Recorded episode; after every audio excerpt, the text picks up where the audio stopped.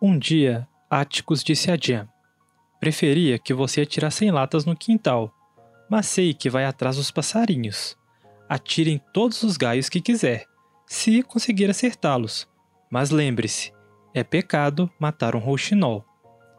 Foi a única vez que ouvi Atticus dizer que alguma coisa era pecado, e comentei com a senhorita Molde. Seu pai tem razão. O rouxinol não faz nada além de cantar para o nosso deleite. Não destrói jardins, não faz ninho nos milharais, ele só canta. Por isso, é pecado matar um rouxinol. Com esse diálogo, o livro Sol é para Todos empreende uma explicação de seu próprio título, que na versão original se chama To Kill a Mockingbird, algo como para matar um passarinho. Publicada em 1960 pela autora Harper Lee, o livro adentrou instantaneamente no panteão de clássicos da literatura norte-americana. Na obra, acompanhamos a história da família Finch, pelos idos de 1930 na cidade fictícia de Macomb, situada nos Estados Unidos. Sejam todos muito bem-vindos ao Ficcionários, um podcast sobre livros.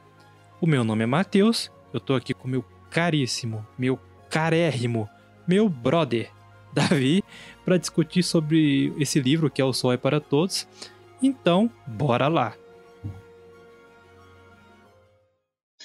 E aí, pessoal, aqui novamente é o Davi. Voltamos, eu e o Matheus, com mais um livro. Como vocês viram aí, o, o, tema de hoje é O Sol é para Todos, da Harper Lee. Um livro né, clássico da literatura norte-americana é, esse livro é, é considerado um livro, pelo menos era, né, um livro de leitura obrigatória para nos colégios, né, nos Estados Unidos. Então lá, lá é um livro muito lido e, e, e aqui no Brasil também é. é não tem o mesmo, a mesma, não, não, não tem a mesma um nível de, de penetração, mas aqui no Brasil também é um livro muito famoso. Então a gente espera que vocês gostem desse episódio. É, sim. É, eu acho que a gente já pode começar esse episódio, e talvez esse episódio seja mais um pouquinho polêmico, e eu falo isso pelo seguinte: geralmente as pessoas que leem esse livro aqui no Brasil, elas amam esse livro com toda paixão. E tem um bom motivo para isso. E qual seria esse motivo? Esse é um livro que é muito bem escrito, ele é gostosíssimo de ler. A escrita, é, da, de a escrita da autora é muito fluida. É, e é um texto simples, é um texto que você absorve só de olhar para ele, você não precisa nem concentrar direito. De tão bom que é o texto desse livro. Então, qual é o meu ponto com isso? Em termos estéticos, em termos cosméticos, ele é um livro muito bom. Mas ele é um livro que, por conta disso aqui no Brasil, igual eu falei, muitas pessoas o amam, mas é um livro que está sendo amplamente contestado no país de origem dele, que é os Estados Unidos. E também tem, tem uma boa razão para ele estar tá sendo tão contestado lá que é o tratamento do racismo que a autora faz nesse livro. Basicamente, ele é um livro que um dos uma, uma das temáticas principais dele é o racismo, e para situar o ouvinte é, nos termos que a gente quer dizer, é, nesse, nessa obra, o, um dos personagens, que é o pai da protagonista, que se chama Atticus, ele é um advogado, e ele está defendendo o homem negro, que é o Tom Robinson, de uma acusação falsa de estupro feita por uma mulher branca em plenos Estados Unidos com aquelas leis de Jim Crow, né? Que é aquela época da história dos Estados Unidos que eles viam um apartheid de Estado, ou seja, um apartheid legal, institucionalizado. Então, os Estados Unidos brutalmente racista. E o mero fato de, desse personagem, o Atticus, defender um homem negro é visto como um escândalo imenso pelos brancos daquela cidade fictícia onde se passa o livro, que é Macomb. E a autora, então, ela tem no racismo uma pedra de toque de tratamento, ela trabalha muito esse assunto, só que ela trabalha esse assunto de forma. Vamos descendo, se eu for muito generoso, eu vou dizer de forma um pouco falha, mas na verdade dá pra falar que de forma desastrosa. Então eu tô aqui mais uma vez com o Davi para debater um pouquinho sobre, esse, sobre essa questão do livro. E você quer iniciar, Davi, tratando sobre essa questão? Sim, é, mas antes, só, dar um, né, só acrescentar um pouco do assunto anterior, eu acho que uma das razões para esse livro ser tão querido por todos, né, é, as pessoas no geral gostarem tanto dele, é, além da, da, questão cosmética né, que a gente comentou, ele é um livro muito bem escrito, com a, com a leitura muito fluida e tal, e ele tem, assim, o tom dele é um pouco de fábula, de certa forma, que é aquilo de você tá lendo uma história que está te ensinando, tá te dando uma uma lição, uma lição de moral no final. Ele tem um pouco, ele tem um pouco desse tom também, eu percebo. É, eu acho que isso talvez seja uma das, das, das coisas que faz ele ser querido, porque todo mundo gosta de. É, e uma história que, só complementando, é narrada em primeira pessoa por uma criança, a protagonista, né, que é Scout, e assim, Sim. todo mundo se compadece com uma criança. E o contexto que ela cria para retratar essa história é muito interessante, que a, a, autora cria, porque a gente vê como que uma criança é, nos Estados Unidos, igual eu falei, numa época de um apartheid de Estado, cresceu e como que ela se situa naquela sociedade e tem um carisma muito forte na, sobre esse ponto de vista do mundo. Então, assim, é um livro que é muito fácil você gostar dele. Mas, e eu quero até abrir um tópico posterior nesse podcast, uma das principais armadilhas desse livro está justamente na estética. E eu acho que esse livro é, é o livro perfeito para a gente debater um assunto que eu e o Davi sempre discutimos. A gente como eu falei, pretendo abrir um tópico sobre isso ao longo desse episódio, que é estética versus conteúdo e como que a estética pode ser uma armadilha muito forte para a gente acreditar em um conteúdo que muitas vezes não é tão bom. E esse livro é o, é o supra-sumo desse exemplo. Então, é, pode, pode começar então, Davi. Então tá, a gente já fez essa análise da questão, né? Por que, por que, que a gente acredita que o livro é tão adorado, né? E, e vamos lá, o que, que acontece? Esse livro, ele, como eu disse no início, ele durante muitos e muitos anos, durante décadas, né, ele foi considerado unanime, unanimemente um livro antirracista nos Estados Unidos. É, ele foi é, ele entrou como leitura básica na maioria da para a maioria dos estudantes né, dos Estados Unidos ele a, a, própria Harper Lee chegou a ganhar prêmios com esse livro prêmios ligados ao combate ao racismo inclusive é, ou seja, ele tem toda essa, essa aura né, de, de um livro antirracista. Né? E aqui no Brasil, pelo que a gente, eu e o Matheus percebemos, né, a gente pesquisou muito sobre o, o, livro antes de. A gente leu e pesquisou, e a gente não encontrou, pelo menos, pode ser que exista, mas a gente não viu, é, é análises em português desse livro problematizando coisas que nos Estados Unidos passaram a ser problematizadas. É, e aí eu acho que são dois grandes eventos aí que talvez é, contem para a problematização desse livro. É, ao que parece, lá, é, academicamente, o livro já, já, já, o livro já tinha. Os problemas no livro né, já tinham sido identificados há mais tempo. Mas isso virou assim é, uma, uma, informação para o público em geral, né, os problemas do livro, é, com duas coisas específicas. Né? É, a Harper Lee, a Harper Lee lançou uma, uma espécie de continuação do livro, é, uma espécie de. É, não dá para dizer que é exatamente uma continuação, mas é com os mesmos personagens e no futuro. Eu não digo que é exatamente uma continuação, porque originalmente esse livro foi escrito até antes que o Sai para Todos, mas ele não foi lançado. É, que chama Vai Coloca em Vigia. Esse livro é, jogou uma nova perspectiva sobre alguns personagens ali do, do Só para Todos, e isso tornou problem alguns problemas que estavam mais, mais, mais subentendidos no Só para Todos ficaram mais explícitos. E, e, e, obviamente, nos últimos anos, principalmente nos últimos dois anos, a gente teve um grande, um grande movimento nos Estados Unidos pela é, só para citar o, Black Lives Matter, né, que é basicamente um movimento em prol da, da luta do, do uma luta por direitos iguais do, do movimento negro. Tudo isso é, trouxe essa discussão forte, né, essa discussão dos problemas de justiça para todos. E aí a gente pode, né, eu vou só citar aqui o primeiro problema e aí que eu acho que o problema mais óbvio o primeiro problema, que eu acho que é o problema mais evidente, é o problema do white savior, né? Que é o, ou né, no bom português, né, o, o salvador branco, que é aquilo, né? Você tem você tem a figura de, um, de uma pessoa branca sendo, sendo o, o herói que salva a pátria ali, é, ou que pelo menos tenta é, salvar a pátria. Basicamente, né? só complementando, o que, que, é, o que, que é o tropo do Salvador Branco, que o Davi citou muito bem? É, é basicamente é quando a gente tem uma história que é sobre racismo, mas que é focada na benevolência de gente branca. Sim. É, então, essa Exato. é uma história assim que os negros nessa história, as pessoas negras nessa história, elas são tratadas. É, a gente mal vê elas, inclusive. Elas são bem assim, escanteadas. Né? É, isso aí, isso aí é um ponto até interessantíssimo, porque por exemplo, é, enquanto todos os personagens. A gente leu alguns reviews em inglês sobre, sobre esse livro, é, enquanto os personagens brancos são muito complexos, né? É, inclusive sobre a complexidade dos personagens brancos, a gente até podia, poderia falar da, da, de uma personagem específica depois, Matheus, a Senhora do Bose, né?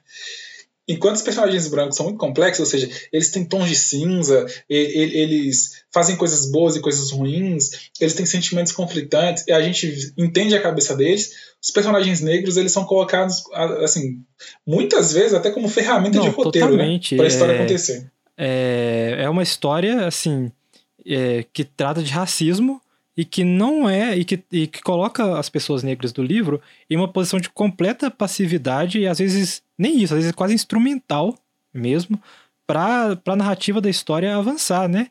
Então assim, essa, essa questão do Salvador Branco, ela é muito presente na obra, porque é aquilo, né? Por isso que eu falo que contexto é tudo. Esse livro foi escrito na, na década de 60, né? Publicado, escrito antes, né? Publicado na década de 60. E a Harper Lee é uma mulher branca. Então, ela não tinha como ela, na época que ela nasceu, é, nem, nem tinha nascido hoje, aliás, mas naquela época isso era muito mais intensificado. Na época que ela nasceu, é, escrever esse livro e não reproduzir vários problemas é, raciais da época, vários racismos, inclusive pessoais dela. Então, assim, esse livro, ele claramente tenta ser um, uma espécie de epítome antirracista, mas no final acaba sendo racista. Entendeu? Ele não é nem não racista, ele é racista efetivamente, em algumas partes, né? Então, assim, é, é um livro muito problemático e, de certa forma, acho que dá até pra gente falar que essa narrativa do Salvador Branco meio que até começou com esse livro, porque é aquilo, né? Parece que naquela época lá nos Estados Unidos as pessoas concluíram que para uma pessoa branca aproveitar uma história que trabalha racismo, elas precisam se ver nelas como as protagonistas do evento, né? É até bizarro. É, é, é e é engraçado como hoje, quando isso é colocado ao contrário, né? Tipo, pessoas negras exigem personagens negros, parte das pessoas como método, como, como representatividade, né? Parte das pessoas vão criticar isso, falar que ah, mimimi, esse, esse tipo de coisa, né? Enfim, não vamos entrar nisso aqui. É, mas vamos lá. É, e uma outra coisa que eu acho super interessante, né? Que também você percebe é um livro, ó, é um livro sobre um homem negro sendo acusado de um crime que ele não cometeu. E ao longo de todo o livro, a gente não, a gente não sabe como esse homem negro, como a família dele, como as, os amigos dele sentem isso que aconteceu. A gente vê todo, toda a carga emocional do livro é do ponto de vista da Scout, que é uma que é filha do Atticus, ou seja, quem está vivendo o drama real, porque são dois dramas ali, né, acontecendo.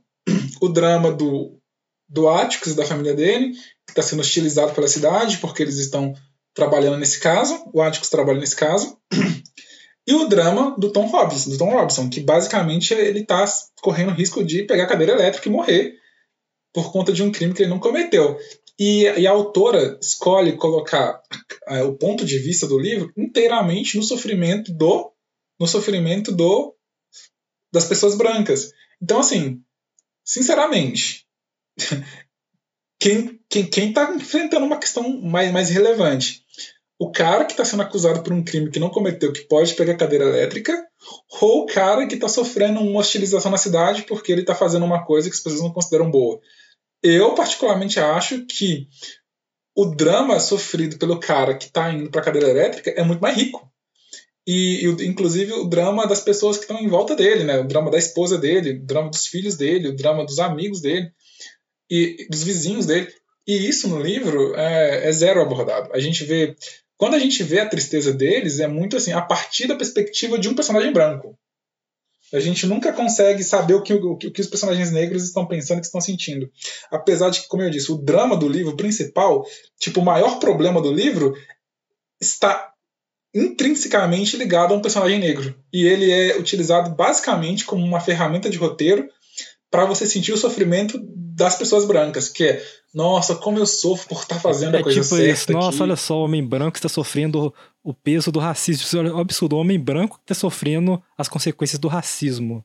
É, sabe, é, é, o livro é escrito de forma que te leva a se compadecer com isso. E enquanto completamente. Você termina o livro com dó do Atticus, não com dó do Tom Robinson. Exato, você termina o livro com dó do cara branco. É num livro que trata sobre racismo, tá? Então, assim, é muito problemático. É...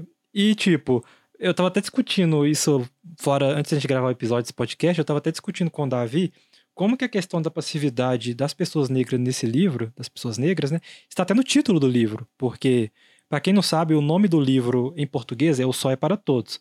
Essa é uma tradução que alterou completamente o nome original. É...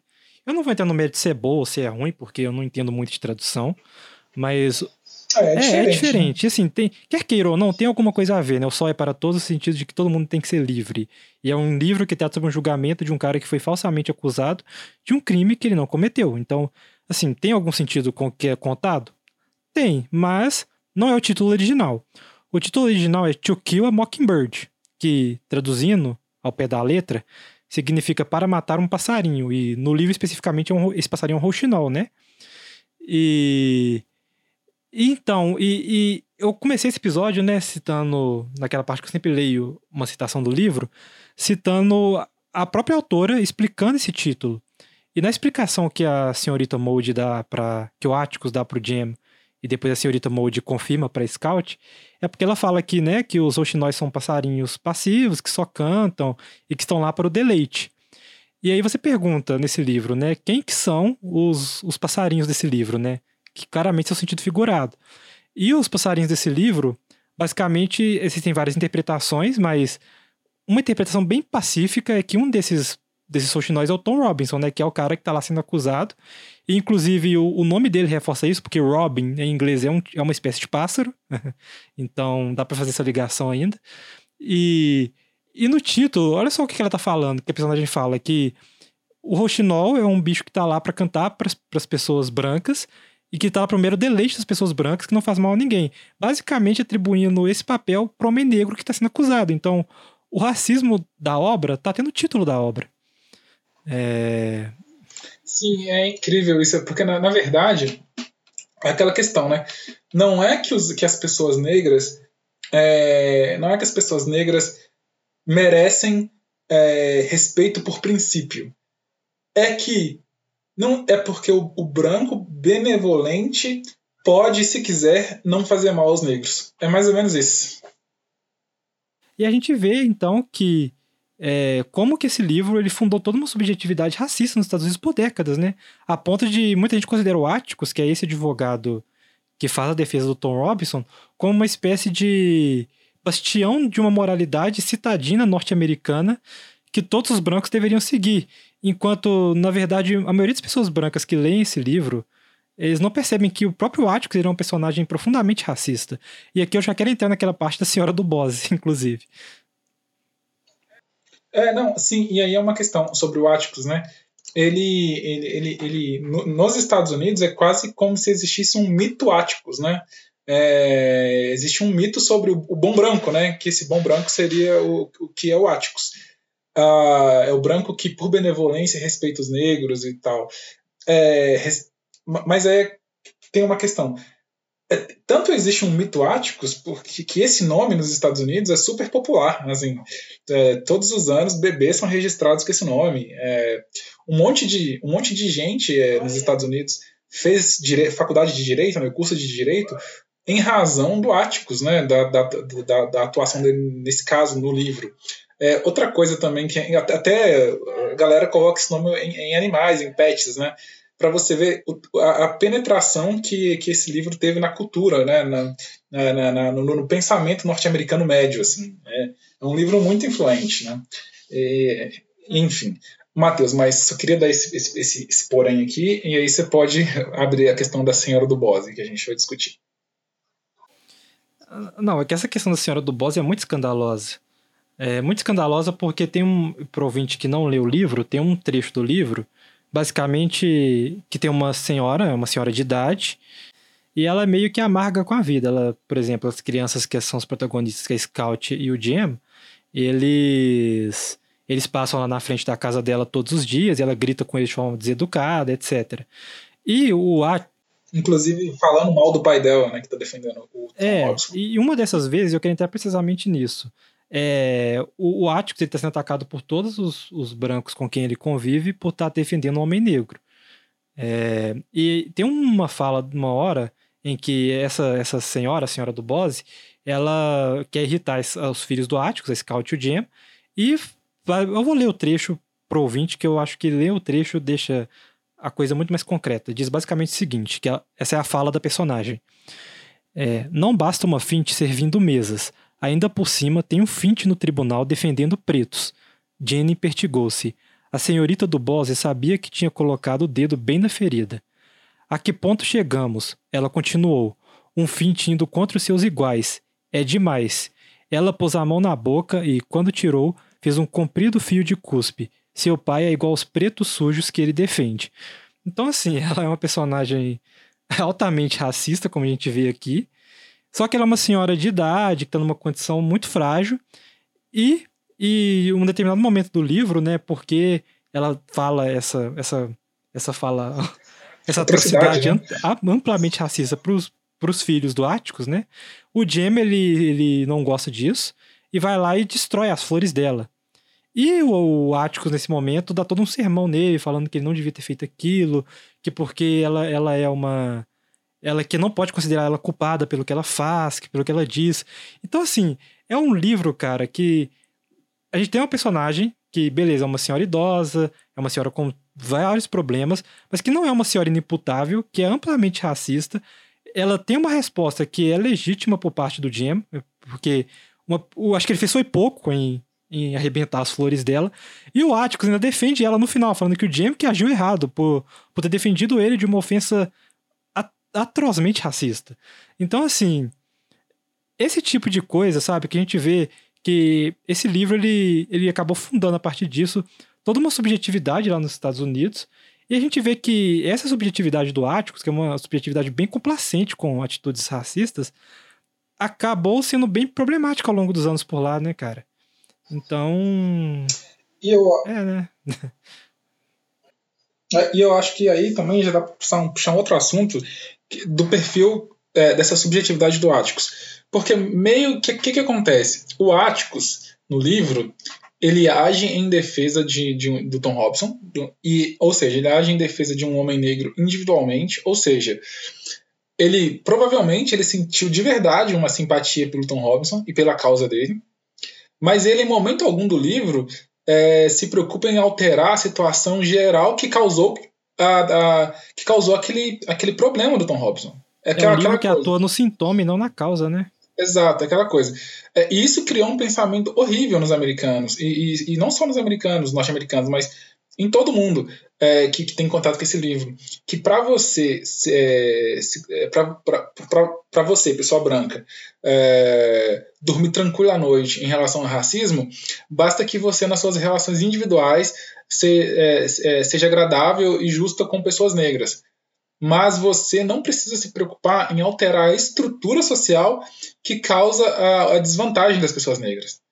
É, é mais ou menos essa questão do Ático, sabe? Ele, pessoalmente, ali se importou com uma situação que, envol- que envolvia um homem negro.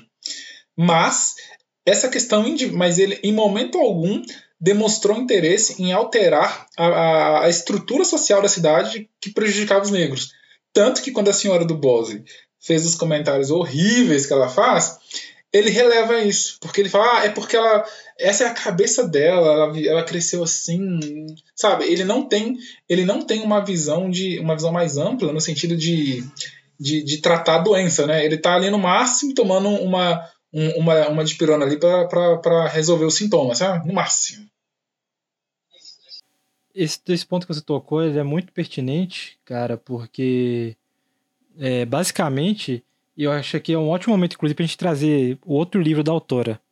O que, que acontece? Como o Davi explicou rapidinho, eu vou só retomar aqui é, em breves palavras. A autora, no- na primeira versão do manuscrito do Sol é para Todos, ela tinha escrito um livro, e esse livro acabou sendo rejeitado pela editora, e acabou, ela acabou reescrevendo e virou Sol é para Todos. E nesse primeiro script do livro, que é bem diferente do Sol é para Todos, para vocês terem uma ideia, a Scout, que no, no livro final tem seis anos, na primeira versão tem 26, É, então é muito diferente, né? Só 20 É, anos. pois é. E eu também é um livro narrado em terceira pessoa, não é um livro narrado em primeira pessoa, mas. Por que, por que eu tô trazendo esse, esse outro livro da autora? Porque nessa primeira versão do livro, o Atticus era um personagem explicitamente racista. E só se assusta com isso quem não leu esse livro, esse outro livro, a versão final direito, porque essa fala da senhora do Bose aqui, esse, todo esse contexto eu- dessa historinha que eu e o Davi contamos, tá muito na cara que o Atticus ele é um personagem, ele é um personagem que no mínimo é complacente com, com essa questão racial. E mais, igual o Davi falou, ele reduz a questão racial a uma questão individual, como se o racismo fosse uma questão para indivíduos resolverem e não uma questão que a gente tem, tem que ser debatida nos campos institucionais, né? na escola, na empresa, é, no trabalho, porque a dimensão, o, o que torna o mundo hoje amplamente racista não é uma questão de desvio de moral individual, é muito mais uma questão de uma estrutura que possibilita e que instiga a criação desses indivíduos. Então, essa é a questão, essa é a causa. E o livro ele não é um livro que toca em causa, é um livro que toca em sintomas. Como eu falei, é um livro que todos esses problemas já estão sendo levantados na pátria de origem dos Estados Unidos. Esse livro está sendo amplamente contestado, com muitas pessoas de movimentos negros que ele não devia ser mais ensinado em escolas do jeito que ele é ensinado é, atualmente, que é um jeito de exaltação, né? Ag- Agora, é bom, esse não, deve, não é um livro que não deve deixar de ser lido, mas é um livro que deve ser lido com crítica, porque ele tem aspectos muito problemáticos. E, e conforme eu estava até conversando com o Davi, infelizmente a discussão ainda, pelo, pelo que a gente viu, está muito incipiente no Brasil, porque a gente foi pesquisar muitos, muitos, muitos textos, muitos vídeos, muitos podcasts de pessoas brasileiras, e a gente praticamente só viu gente elogiando muito esse livro, como se parece que o debate que estão chegando um pouquinho atrasado, saca? É, porque na verdade, aqui no Brasil, o livro é visto como ele era visto no. no- o a visão que. Aparentemente, a visão que a gente notou, né? A visão que a gente tem sobre o é para Todos no Brasil hoje é a visão que a galera tinha nos Estados Unidos na década de 70, sabe? É curioso, cara, que esse livro, né, ele desperta emoções muito semelhantes lá nos Estados Unidos hoje com, com que a obra do Monteiro Lobato desperta aqui no Brasil, né? Aquilo, né? O ouvinte talvez não saiba, mas esse livro é, ele é tão clássico lá nos Estados Unidos como Monteiro Lobato é clássico aqui pro Brasil. E, e da mesma A forma. Harper Lee é tipo escritora predileta de um monte de gente, ó. É, exato. E o Monteiro Lobato aqui no Brasil, não sei se não sei se essa é informação que muita gente sabe, mas ele era um cara abertamente eugenista. E para quem não sabe o que é eugenista, eu vou só explicar rapidinho. São pessoas que acreditam que uma raça é superior e que por causa de- disso elas devem se sobrepujar às outras, né? Basicamente um nazista, é, tipo isso. E ele era abertamente eugenista, abertamente. E as representações dos personagens negros nos livros do Monteiro Lobato eram extremamente racistas, como ele fazia com a tia Anastácia, né? E, e a, é aquilo, né? O movimento negro aqui do Brasil vem, vem questionando Monteiro Lobato, isso está gerando umas paixões muito, muito fortes em, em certas pessoas que cresceram com o autor, né? Porque rolou toda aquela identificação que, ah, não, cresci com esse cara, faz parte da minha infância, e tá tendo que revisitar isso. E é mais assim, guardadas as devidas proporções, porque pelo menos o livro da Harper Lee é um livro muito bem intencionado, mas ele erra completamente no caminho que ele tomou. É, é a mesma coisa lá. É, a gente vê que, pesquisando é, autores que discutem o livro lá, a gente vê muitos comentários de gente que cresceu com esse livro e que tem uma resistência muito forte em aceitar que o Atticus é um personagem racista, em que o livro ele não trata o racismo de forma responsável, saca? É, inclusive, essa resistência fica muito clara com, com o livro que ela lançou, mas que a Harper Lee lançou mais recentemente, que é o Vai e Coloca em Vigia. É, que editorialmente né, ele foi vendido como uma continuação de O Sol é para Todos, mas na, na prática ele é, na verdade, o original, o, o livro original.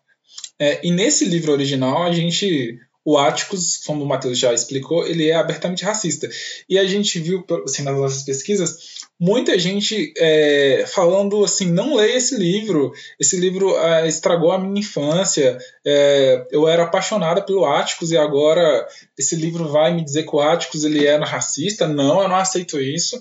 Então, assim, é, eu acho que é um pouco daquilo de mexeram mexeram mexeram com meu com meu afet, com, com, com a minha parte de, de afeição sabe mexeram com aquilo que eu gosto aquilo que eu amo e até, a gente estava até comentando isso também né em off que não é que a gente acha que o Saparatas não deveria ser lido ele deveria ser lido sim ele é um livro que documenta uma questão um, ele, ele, ele documenta um período mesmo é, ele é escrito por um, ele documenta um período histórico, que é uma cidadezinha do interior dos Estados Unidos na década de 30, mas ele também documenta o período histórico em que ele foi escrito. Né? Na década de 60, as pessoas não faziam as mesmas reflexões sobre, sobre racismo que as pessoas fazem em 2021. Então, é, é, é, só por isso aí ele já, já merecia ser lido. Além do que a gente já explicou, ele é um livro muito fácil de ler, muito gostoso de ler, então, assim, ele deveria ser lido. Não, eu também acho. É, mas, assim, eu acho que, pelo menos por enquanto, até essas discussões chegarem no Brasil, eu acho que devem demorar um pouquinho ainda, porque, se não me engano, a última edição foi lançada em 2015, né? É recente. E o texto, o último sim, texto, sim. ele nem, nem toca nisso, né? Nessa questão aí. É... Mas é, é, isso, sabe? É, porque aqui no Brasil esse livro não teve tantas edições assim, como tem nos Estados Unidos. Né? É, né? É questão de proporção também, né? Igual a gente falou, lá ele é um livro que é leitura obrigatória, tem toda uma pegada de. Seria como os nossos clássicos, né? os nossos classicões aí da literatura brasileira, só que de lá. Os nossos Machado de Assis aí. É, mas eu acho que é importante a gente fazer esse comentário, porque pra gente não cair em certas armadilhas, né? E eu gostaria de justamente puxar esse gancho da armadilha para abrir um tópico aqui, igual eu falei que eu iria abrir no começo do episódio, que eu sempre converso isso com o Davi, que é a questão de estética versus conteúdo. E como que a estética de um é, livro... Esse é um assunto recorrente nosso, né? É, sim. E como que a questão da estética de um conteúdo, ela pode atuar efetivamente como uma armadilha para gente aceitar determinados conteúdos, mesmo que esses conteúdos sejam problemáticos. Simplesmente porque a gente teve o prazer estético de consumir aquele conteúdo. É... Esse livro é o supra-sumo disso, é o exemplo maior disso, porque ele é muito bem escrito, muito bem escrito. Os personagens são carismáticos, o, a história flui muito bem. É, tem toda aquela questão lá em, é, da infância que é muito bem retratada, né? A, o ser criança, né? O livro, ele, ele em, em, diversas passagens do livro, quando eu estava acompanhando a história, eu me lembrava da minha infância, eu me lembrava de como que às vezes. É aquela fase de criança, às vezes você soca alguém de graça e não acontece nada. Aquelas... Esse livro consegue pegar muita nostalgia das pessoas é... quando adultos leem. Elas lembram muito da própria infância. É, é incrível isso também. Sim, assim, a, a, escrita da Harper Lee é muito competente em, em, tra, em, em retratar a infância, retratar a experiência da infância. Você sente a experiência da infância, o prazer da infância. É, a personagem principal, eu acho que o Davi vai concordar comigo, ela é meio irritante em alguns momentos, a Scout, né? Mas, nossa, é muito irritante aquela menina. mas. Às vezes você sente que ela não aprende nada, né? É, mas ela é uma criança, ela tem seis anos, então a gente entende, sabe? É, eu não, eu não, eu não esperaria diferente de uma criança de seis anos. Então o livro encapsula muito bem essa questão de ser criança. Eu gostei muito desse aspecto do livro. É... Mas, assim, tive um prazer imenso em termos estéticos, em termos cosméticos de ler a obra.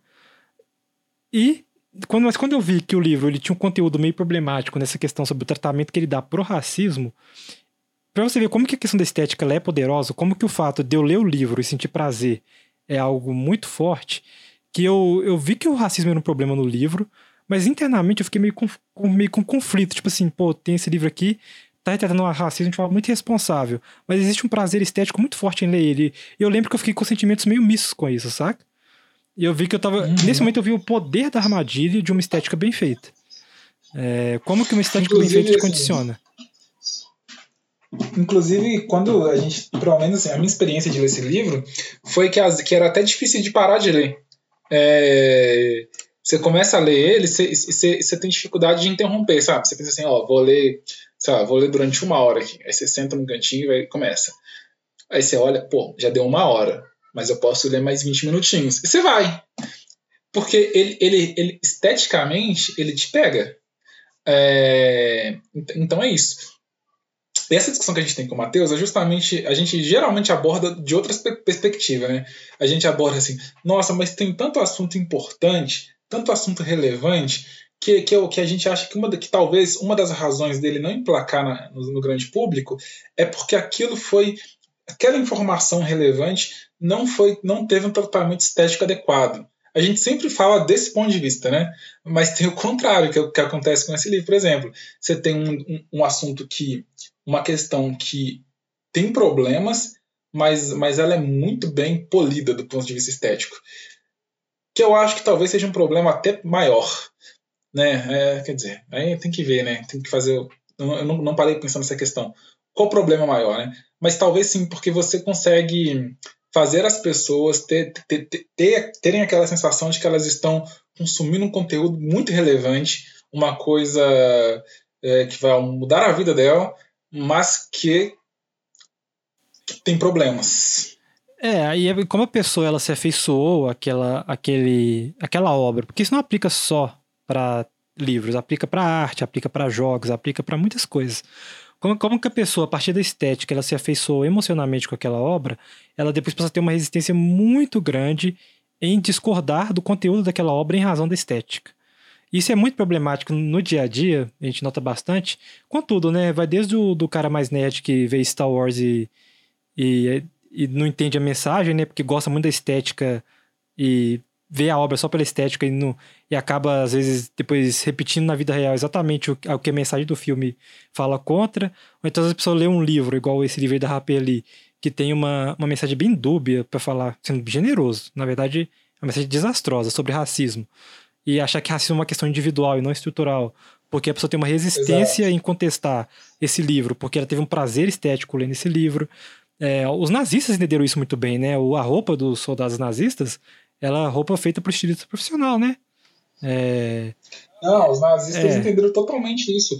O Hitler, ele tinha profissionais, diretores profissionais, a galera que manjava de cinema mesmo, para fazer todas as propagandas nazistas, porque aquilo tinha que ser bonito e empolgante, entendeu? Exato. E então esse é um perigo desse livro. Eu acho que a gente quer trazer essa mensagem aqui pro ouvinte, justamente porque a gente tente quando você lê um livro e esse livro esteticamente é muito gostoso, mas a mensagem que ele passa não é lá essas coisas, e depois a gente fica resistente, mas eu acho que é importante fazer até esse, esse, esse, esse aviso, né? A gente dá, lê um livro, gostou do livro, é, porque a leitura é, é fácil de fazer, é uma leitura gostosa.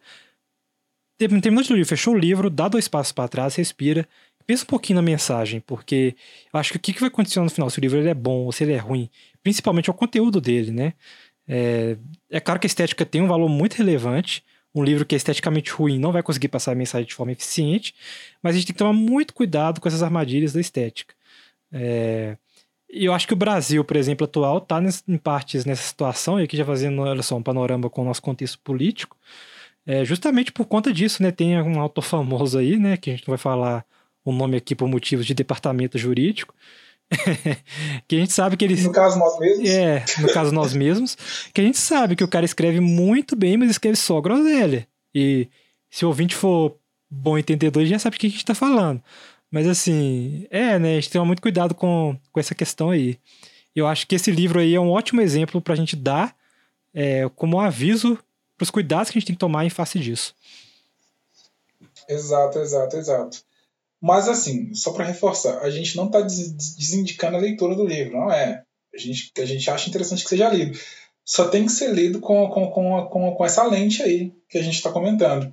Que, infelizmente, pelo que a gente percebeu nas pesquisas, não é uma lente que, que, que foi trazida para o Brasil. É, a gente viu to, praticamente todos os textos que a gente encontrou que levaram esses sistemas é, para frente, né, que discutiram esses temas, foram textos inglês, ou seja, foram, foram pessoas é, do, liga, é, que moram nos Estados Unidos que são falantes em inglês. A, a, do Brasil, a gente não tem essa discussão.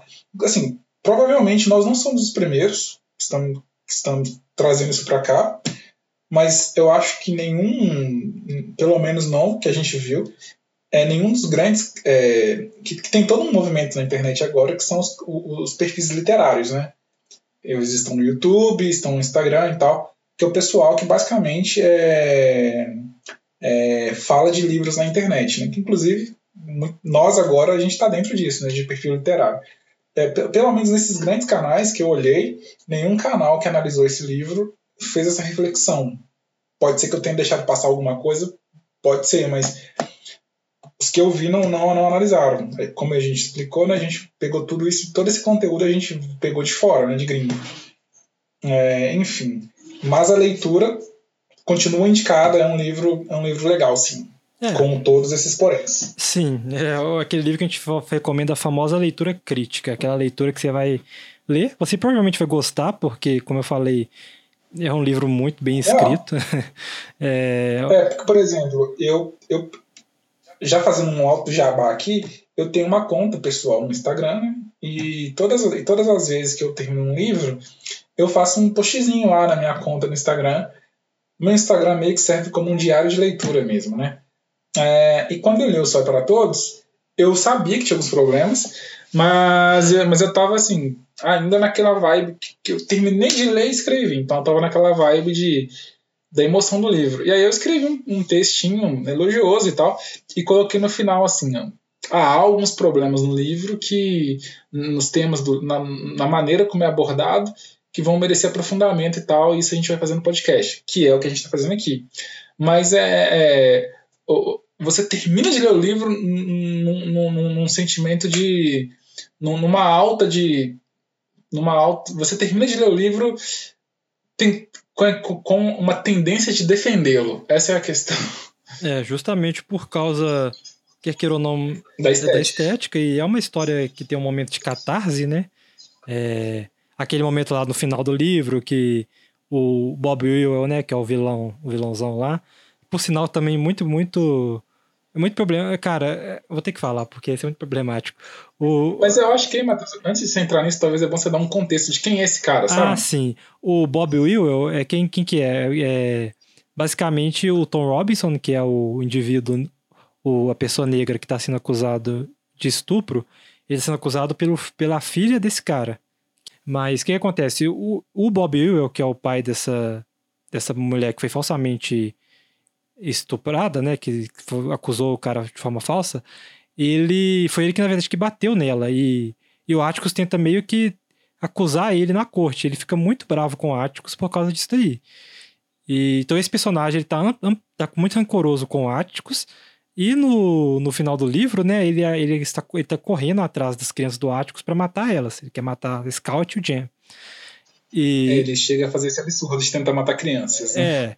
E, e, o comentário que eu queria fazer, fazer é justamente isso, cara, porque esse livro ele personaliza muito a questão do racismo. A gente tem claramente um carinha, um indivíduo que é um racista e um outro indivíduo que é o branco bondosão, sabe? Assim, ele reduz muito para a questão individual, fica muito evidente. Mas, continuando, esse, esse personagem que é o Bob Ewell, né, tem, tem até aquele momento, que é o momento catártico do livro, né, que tem um personagem no livro, que é o, Arthur, né? Que é o Bull, Bull Radley, acho que esse que é o sobrenome dele. Que é um vizinho meio recluso dos dois, da, dos protagonistas, né? Do Jamie e da Scout. Que meio que nunca saía de casa, porque era um cara muito tímido e tal.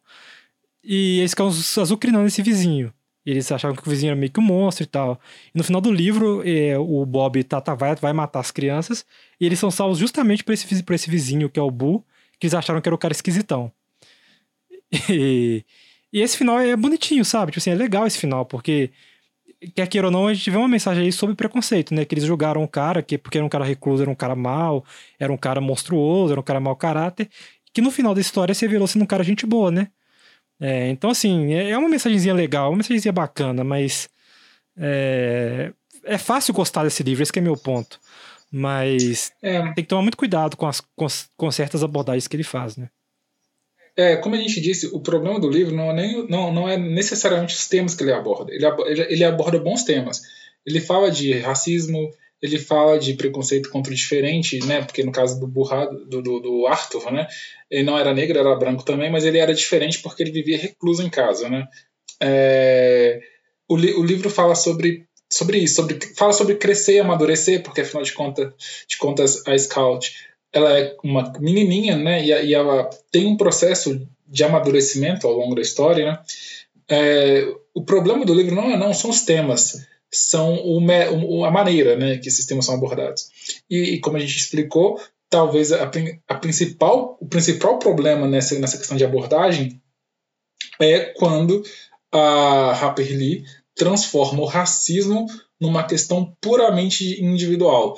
É, e isso já é um problema grande, porque é, é aquilo, né?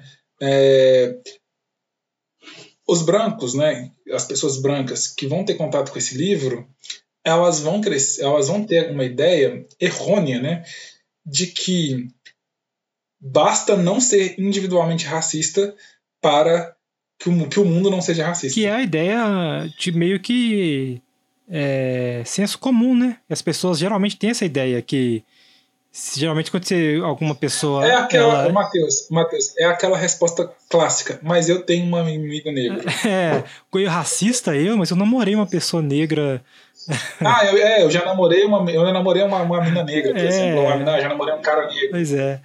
É, é, é isso, né? A pessoa ela, ela é pega sendo racista, mas como ela individualiza muito esse processo, ela, ela tende a dar desculpas individuais que justifiquem aquilo, né? Para que ela, na verdade, não é. Mas, enquanto isso, a causa do problema, que que é o racismo estrutural, que é o racismo que está imbricado nas instituições, né, nas escolas, no trabalho, na sociedade como um todo, esse racismo não é questionado. Então, o livro, ele, basicamente, é, eu... ele funda esse senso comum. É, é, e, pro, e, o problema disso é que esse livro gerou no imaginário das pessoas essa questão. Não é, é, essa questão. É porque eu acho que mais difícil, mais difícil do que convencer alguém a fazer alguma coisa é convencer essa pessoa de que o que ela já faz não tá certo, sabe? Pois é, cara, ah, isso é muito ah, difícil, né? É muito difícil, é muito difícil. É mais fácil você convencer alguém do zero, sabe? Tipo assim, você chegar pra pessoa assim, ó, isso que você faz tá errado, ó, você não. Você precisa fazer isso. Do que você chegar e falar assim, não, isso que você já, já se acostumou a fazer tá errado. Você precisa mudar. É muito mais difícil. Então, a Harper Lee, ela meio que criou um falso conforto. Sim, sim. Por que, que ela criou um falso conforto? Ela criou um conforto de que eu, individualmente, sendo respeitoso e tal com os negros, já estou fazendo tudo que eu poderia fazer contra o racismo. E não é. O racismo, e aí já está mais do que comprovado, ele é uma parada que é estrutural. E o Atticus, que é o herói do livro, e, e que, como eu disse, ele virou um mito nos Estados Unidos, que, todos os anos, inúmeros, inúmeras crianças são batizadas com o nome dele. É, um monte de gente entra na faculdade de direito por conta dele. No próprio livro, inclusive, é, ele é retratado como um ser quase onírico, né? Os personagens, as crianças, a Gem e o, a o Gem e a Scout, elas nem chamam ele de pai, chamam ele de Áticos, é terceira pessoa Exato, mesmo. Ele, é chama, ele é tratado como uma entidade mesmo. É inclusive, isso foi uma coisinha que me irritou, porque eu não acho natural criar, assim, não, pode ser que, né, tô falando da minha experiência, mas se referir ao, ao, pai pelo nome. É como se elas, se elas tratassem ele como uma divindade mesmo. O Atticus, existe toda uma, uma mitologia, uma aura de divindade em volta do Atticus. O Atticus, ele realmente, ele no livro, ele é retratado como um bastião de moralidade e e não me assusta. Ele sempre está ele certo. Ele sempre né? está certo. Ele é uma pessoa que nunca erra, que sempre está certo, que sempre vai tomar as melhores decisões, que meio que faz tudo muito bem, que só voltou, sei lá, cara, só voltou ser, ser o He-Man, entendeu? Sair, sei lá, na rua. É, assim, algum é. livro, a gente descobrisse que o Ático sabe voar, não seria surpreendente. É, só falta né? a gente descobrir que ele é o Batman, tipo isso, entendeu? Mas... É, na verdade, esse tempo todo o Atticus também era o Batman. E o Superman, por que não?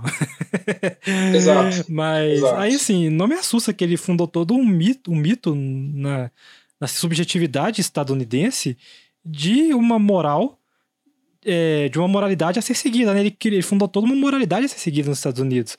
Mas é uma moralidade é, completamente. Para espiar uma culpa é, branca, saca? Não é uma moralidade que se preocupa exato. de fato com o problema racial, é uma moralidade que reduz esse problema a uma questão individual, né?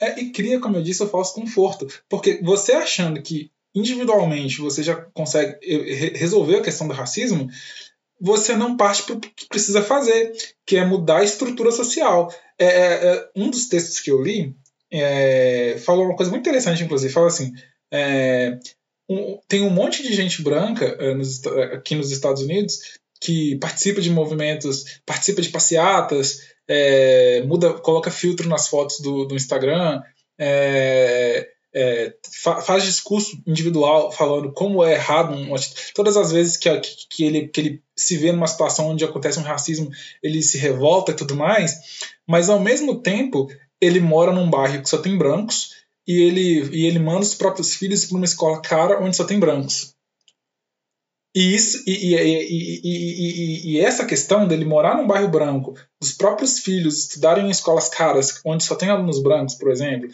essa questão é, ele, ele não enxerga como um problema. Ele só enxerga como um problema quando um policial sufoca um negro. Aí é um problema. policial ali, numa ação direta, sufocou um negro. Aí ele acha isso horrível. Não, muitas xinga, vezes nem isso. Protestos. Não, eu tô dizendo o branco, o branco que, que, que, que, que, que é antirracista segundo o Rapper Lee. Ah, entendeu? sim, sim. concordo, concordo.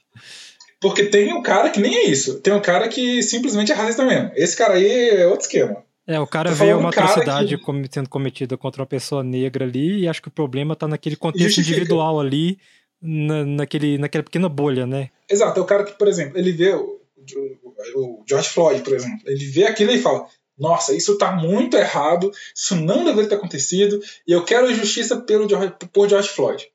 Ele faz isso, mas ao mesmo tempo ele não questiona o fato de que ele mora num bairro branco. E ele não questiona o fato de que ele tá gastando muita grana para mandar um filho dele para uma escola onde só tem brancos.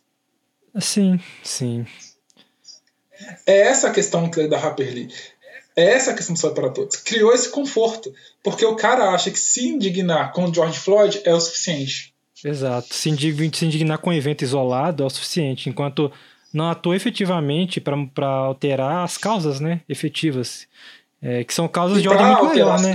Leis, Exato. instituições, estruturas sociais. E isso precisa de, isso precisa de esforço político muito grande, isso precisa de, de, de, de voto em candidatos que não reproduzem esse pensamento. Militância organizada em algum movimento social, esse tipo de coisa, né? É, e, e, e o que a Harper fez é tornar. É, é tirar força dessa luta verdadeira. Por quê? Por que, que por exemplo, eu, eu, eu não sou branco mas por que, que eu, eu sendo branco, por exemplo, por que, que eu vou me, me esforçar num projeto político trabalhoso se eu posso simplesmente, na minha vida pessoal, tratar bem os negros e, e por isso, por isso, por tratar bem os negros, eu posso, na minha vida pessoal, eu tenho o sossego necessário para deitar na minha cama e dormir, porque os santo áticos já me deu a benção, entendeu? É basicamente isso. pois é. é. Acho que eu não poderia ter resumido melhor aí agora que o que você falou. É, exa é exatamente isso é, a questão. É... Mas então, eu acho que agora a gente pode encerrar esse episódio. O que, que você acha, Davi? É, eu acho que sim. A gente fez, a gente falou bastante, né? É, eu acho que talvez esse seja o nosso primeiro episódio mais polêmico. Foi, o primeiro episódio que a, a gente, gente destacou aspectos mais negativos, né? A gente, geralmente a gente tá fazendo episódios de livros que a gente gosta muito. Elogiosos. Né? É, são episódios elogiosos. Mas a gente sabia que eventualmente ia acontecer a gente ler um livro que a gente não ia gostar muito. É, eu acho que, por exemplo, quem, eu acho que, por exemplo, quem lê meu post lá no Instagram e depois assim, ouvir esse episódio aqui, vai até ficar um pouco surpreso, porque o meu post no Instagram ele tem um tom geral de mais elogio, sabe? Mas é porque a gente, de lá para cá, eu refleti mais também, né? É, é, eu também. Eu, inclusive, quando eu terminei de ler o livro, eu tava mais tendente pro elogio. Foi só quando eu fiz aquele exercício de pra dar dois passos para trás, dar uma respirada Sim, e pensar sobre o que eu li, que eu percebi que esse livro tinha muita coisa problemática. E principalmente depois de pesquisar e ver pessoas negras é, discutindo esse é, livro, né? Vi... É, a nossa ficha foi caindo quando a gente foi lendo, né? Exato. Assim, uma coisa que me incomodou desde a leitura foi. Porque assim, é muito evidente a questão do Salvador Branco. É, isso aí é muito, muito descaradamente evidente. E isso estava me incomodando. Sim, e foi sim. isso que me levou a pesquisar mais sobre a questão racial nesse livro. E foi isso que me levou a ver, a ver pessoas negras é, discutindo esse livro lá nos Estados Unidos e apontando basicamente todos esses aspectos problemáticos que eu e o Davi estamos conversando aqui sobre. É, eu acho que é importante a gente sempre fazer esse exercício, né? Sim, sim. Inclusive até para a gente conseguir trazer aqui para vocês, né, no episódio, uma discussão um pouco mais profunda do que apenas um resumo do livro, né? É, eu acho que esse é um assunto bem interessante, né? Inclusive, no próximo episódio, a gente vai provavelmente vai voltar nele, porque a gente vai ler. A gente pode falar aqui, né? Já, é, já tá definido. É, já podemos dar o já spoiler. Podemos spoiler. Já no próximo episódio, a gente vai discutir o livro Kindred, Laços de Sangue é, da autora no, também norte-americana, só que agora é uma mulher negra, é a Octavia Butler. E é um livro que no comentário racial dá uma surra nesse daqui, é um livro muito superior. É, a gente já pode adiantar isso também. Né? É, e, são, e são mulheres de mais ou menos a mesma geração. Né? É, sim. A Octavia Butler e a Harper Lee, elas têm uma diferença de idade, mas elas foram contemporâneas por muito tempo. Isso. É, a Octavia Butler, né, ela tá sendo mais descoberta no Brasil, mas por agora, né? E ela já está aí causando certos cismas aí no mundo literário, justamente pela abordagem que ela faz de uma ficção científica é. É, afrocentrada, né? Então, esse vai ser o próximo episódio do podcast. É, e assim, e eu posso até dizer isso. A, a, apesar de a Octavia Butler é, trabalhar os, os, mesmos temas da Harper Lee nessa questão racial, a, a, a, Octavia Butler teve muito menos penetração, né? Eu confesso que eu não conhecia a Octavia Butler até agora. É, eu soube dela agora e estou lendo o primeiro livro dela agora. Então, assim, e, e, é uma autora competente que talvez deveria ser mais conhecida. Por que, que não é? Tem essa. Por conta da estrutura mesmo. Por aí vai. É uma, mas essa discussão a gente vai fazer no episódio do Kindred. A gente não vai ficar atropelando episódios aqui. É, não vamos. Por mais que eu esteja com a língua coçando já para comentar esse livro. É, mas você tem toda razão. Eu, conheci, eu não conhecia o Octavia Butler até pouco tempo. E eu conheci, na verdade, por causa de outro podcast que é o Benzina. Não sei se os ouvintes conhecem. Eu vou fazer propaganda aqui porque é um podcast muito bom. É, eu recomendo que vocês ouçam e ele, que ele discute muito esses assuntos. Eu acho que vale a pena escutar. Então, mas de qualquer forma, eu, eu, acho que é melhor a gente ir ficando por aqui, porque esse episódio já está se estendendo aí para o nosso limite de tempo médio, que é uma hora, né? Mais ou menos de episódio. É, eu só gostaria de terminar esse episódio aqui é, fazendo, passando alguns recados, né? O primeiro recado é, é que eu esqueci de falar no último, mas a gente está sempre repetindo, a gente criou um e-mail para conversar com vocês, que é o ficcionariospodcast.gmail.com. Você mandando um e-mail para a gente é, por esse link que eu passei, a gente sempre vai estar lendo aqui em algum momento do episódio. E o outro recado é para vocês, se vocês gostarem do nosso conteúdo, né? Se vocês quiserem seguir a gente nas redes sociais, é, as minhas redes sociais eu tenho um Twitter e eu tenho um Instagram, eu uso mais o Twitter, mas é, o Instagram, meu Instagram é meio mortinho, mas eu pretendo começar a usar mais ele. É, e a tag dos dois é o mesmo, é Matheus Araújo MG, Matheus com TH. Então é só procurar lá, Matheus Araújo MG no Twitter e Matheus Araújo MG no Instagram, vocês me encontram. Ou se vocês quiserem seguir o, o Davi também, a rede, o Instagram dele é Davi Luiz Costa, não é é, Luiz. Luiz sem S. Sem, isso, sem, sem o Z. Sem S, sem, sem S. Sem é, L-U-I. Isso. É o Instagram do Davi e o, o, interessante é que o Davi já é um cara muito mais versado em Instagram do que que vos fala. Ele sempre tá postando, de certa forma, uma prévia dos episódios lá no Instagram pessoal dele, né? Ele sempre lê o livro e faz um textinho todo bonitinho lá, comentando o que ele achou do livro.